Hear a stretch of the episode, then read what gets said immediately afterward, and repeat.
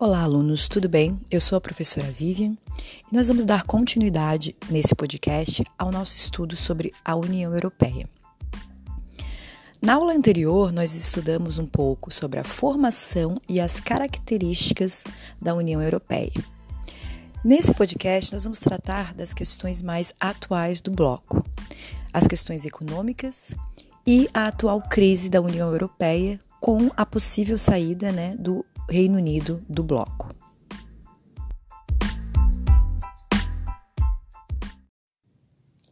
Sabemos que a União Europeia é um bloco formado por 28 países integrados economicamente, com atuação conjunta em diversas ações políticas e com a livre circulação de mercadorias e pessoas. Apesar da crise financeira, social e política que alguns de seus países membros enfrentaram, principalmente nos anos 2000 e em 2008, esse bloco ainda representa uma poderosa força econômica e política no cenário mundial. Para vocês terem uma ideia, a União Europeia ela tem mais de 511 milhões de habitantes, dos quais uma parcela significativa tem alta renda mensal. Ou seja, a União Europeia ela dispõe de um mercado interno muito numeroso e com um grande poder aquisitivo, o que significa o que influencia diretamente os rumos da economia mundial. Então, eu tenho uma população extremamente numerosa e com um alto poder aquisitivo, uma população que é uma população que consome produtos do mundo inteiro. Segundo o Banco Mundial, em 2017, o PIB europeu foi de 20 trilhões de dólares. Os 28 países da União Europeia eles foram responsáveis por mais de 80% desse total. E no mesmo ano, 21% do PIB mundial era da União Europeia, seguido pelos Estados Unidos com 24 em primeiro lugar. Então, o segundo maior PIB do mundo é da União Europeia. Para vocês terem uma ideia, o PIB do Brasil nesse mesmo período foi de 2,6%. Então, olhem a distância econômica que a gente está em produto interno bruto, se comparado com os Estados Unidos, 24%, e com a União Europeia, com só 28 países, com 21,4% do PIB.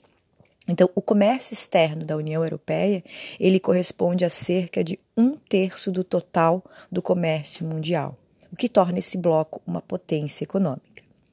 Mas lembrem-se que, apesar dos indicadores extremamente positivos, existem países mais desenvolvidos dentro da União Europeia e países menos desenvolvidos. Então, tem países que têm renda per capita maior, que têm um índice de, de pobreza muito pequeno, muito menor, e outros com índices muito maiores.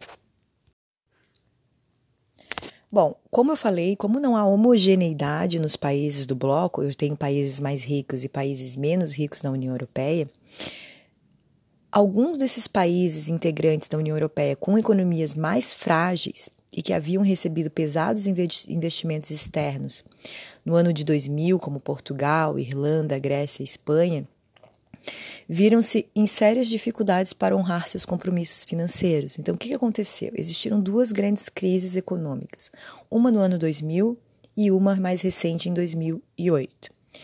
Nos anos 2000, esses países, Portugal, Irlanda, Grécia, Espanha, eles receberam pesados investimentos, eles receberam muito dinheiro para quê? Para se recuperar economicamente.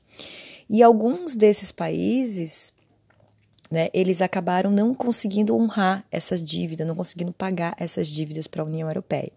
E isso gerou uma crise na economia e uma crise dentro do bloco. E essa crise culminou em 2016 com um plebiscito feito no Reino Unido que aprovou a saída do Reino Unido da União Europeia. Então, atualmente a gente está vivendo, né? A gente viu todo aquele histórico de formação do bloco desde lá do final da Segunda Guerra Mundial até os dias atuais. E desde 2000, desde os anos 2000, esses últimos 20 anos da União Europeia, é um são duas décadas de muita instabilidade, porque essas crises econômicas acabaram colocando em xeque algumas alguns fundamentos e alguns países começaram a questionar algumas questões dentro da União Europeia, principalmente o Reino Unido, que aprovou a sua saída do bloco. Os países do chamado PIGS, né, Portugal, Irlanda, Itália, Grécia e Espanha, que receberam pesados empréstimos para superar a crise dos anos 2000, conseguiram ao longo de uma década, mais ou menos, recuperar a sua economia, com exceção da Grécia, que ainda vive uma grande recessão. Um exemplo de um país que superou a crise foi Portugal, que investiu pesadamente no setor de turismo, né, além de outras medidas, mas conseguiu superar a crise de 2000.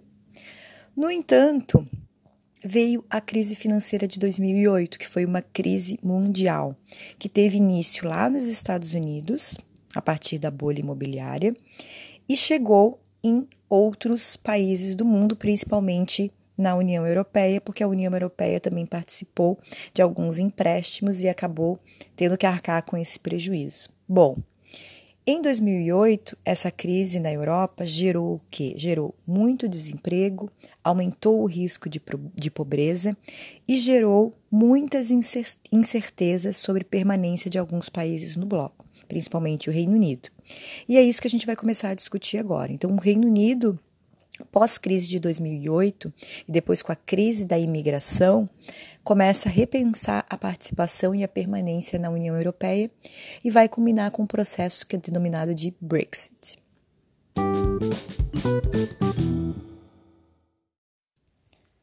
O desejo de saída do Reino Unido da União Europeia ele não é algo recente. Em 1975, parte da população e dos políticos do Reino Unido já tinham manifestado intenções de sair da Comunidade Econômica Europeia na época. Para tanto, foi realizado um referendo junto com a população, e o resultado dos votantes foi de que o Reino Unido deveria permanecer na Comunidade Econômica Europeia, que depois virou União Europeia. Entretanto, em 2016, novamente, por pressão de partidos políticos nacionalistas do Reino Unido, o primeiro-ministro, David Cameron, convocou um novo referendo. Então, nesse referendo, o que, que aconteceu? 51,9% dos votantes, como o voto não era obrigatório, é 51,9% dos votantes demonstraram o desejo de que o Reino Unido saísse da União Europeia e 48,9% votaram que não. Então, uma votação bem apertada, né? Uma diferença muito pequena. Os argumentos utilizados pelo movimento de saída se basearam no fundamento de que o país, o Reino Unido, ele precisa ter melhor controle das suas fronteiras e especialmente na adoção de uma política rígida de imigração.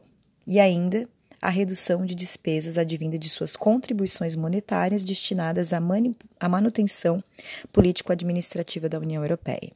Então, foi principalmente por dois motivos. Primeiro, para impedir a migração, a imigração de pessoas oriundas da Síria, principalmente, que é a, última, é a última crise de migração mundial, vindas do continente africano. Então, a ideia é impedir a entrada de imigrantes.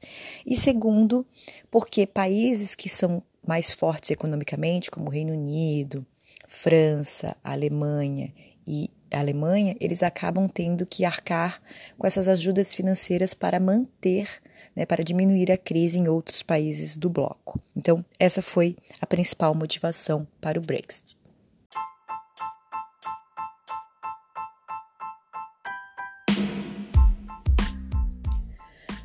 Como até então, desde a criação da, da SECA, da Comunidade Econômica Europeia e da União Europeia, nenhum país havia se retirado do, do bloco de integração, não existe precedentes né, sobre como deve ocorrer essa saída, e essa ausência de precedentes torna esse processo bastante instável.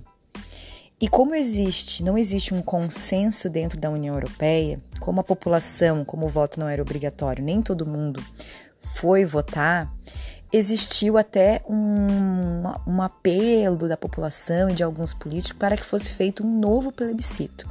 Mas isso não foi aceito pelo parlamento é, do Reino Unido, né? Até porque foi uma decisão, foi uma votação e eles acabaram tendo que manter o que foi decidido no plebiscito de 2016.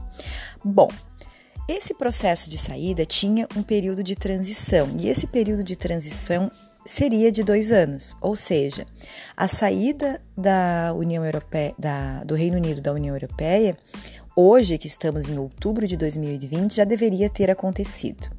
No entanto, eles não conseguiram ainda tecer um acordo de saída. Por que, que ainda não conseguiram fazer um acordo de saída?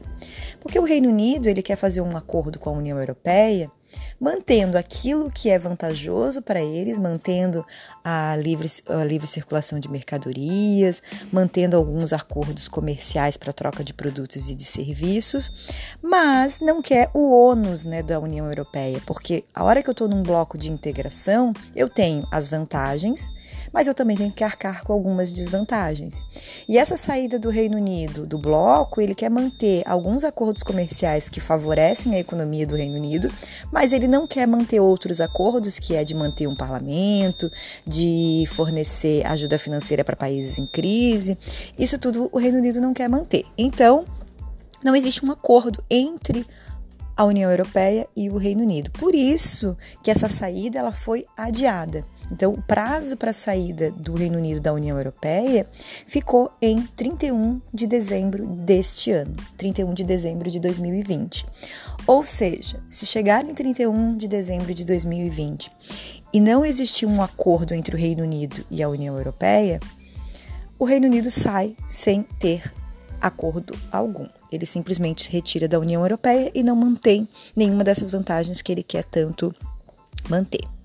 Então, desde o plebiscito, o Brexit ele vem contribuindo para que grupos radicais contra a União Europeia apareçam na cena política não só no Reino Unido, mas também em outros países, mostrando que não existe, né, ou demonstrando que não há mais a mesma unidade que havia antes em relação ao bloco.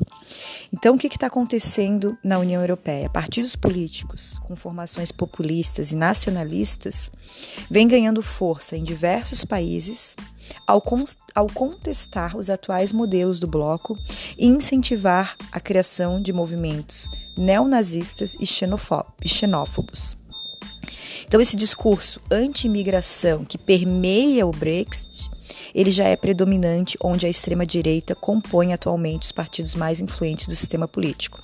Então a gente começa a observar na França, Alemanha, Áustria, Itália, Finlândia, Polônia, por exemplo, as alas políticas mais conservadoras desses países já discutem uma possível desintegração do bloco nos próximos anos. Então, o que, que nós podemos tirar da aula de hoje? Né? Do que, que a gente verificou? A gente viu que a União Europeia, embora seja tem um grande potencial econômico, ela vive uma crise política. Por quê? Teve uma crise em 2000 econômica, né? Uma crise em 2000 dos PIGs, que foi superada, né? A Grécia que vive um pouco de recessão, mas os outros países conseguiram superar. Depois teve a crise econômica mundial de 2008, fruto da bolha econômica, da bolha imobiliária dos Estados Unidos. E a partir dali, as incertezas e as instabilidades elas só foram crescendo. Então, em 2016, houve o Brexit, a votação, né, o plebiscito para a saída do Reino Unido, e essa, e essa saída ela vai se efetivar agora, no final de 2020, com um certo atraso nesse período de transição, mas tudo indica que isso vá se confirmar, por isso que a gente fala impossível saída, porque embora já tenha sido aprovado, mas ainda não saiu efetivamente. Então a data final é dia 31 de dezembro. E o que a gente vê dentro de países da União Europeia é esse crescente onda conservadora, essa crescente onda contra os preceitos fundamentais da União Europeia, né, que é de solidariedade, que é de receber os imigrantes. Então, esses países, né, fruto da crise que gerou um grande desemprego, agora eles querem repelir outros, nas, outras nações de entrar nas, nos seus países. Então, é um movimento triste mundial, né, um movimento de desintegração né? O movimento de integração ele é sempre mais positivo do que o movimento de desintegração. Mas esse é o momento atual mundial. Fiquem bem e fiquem em casa.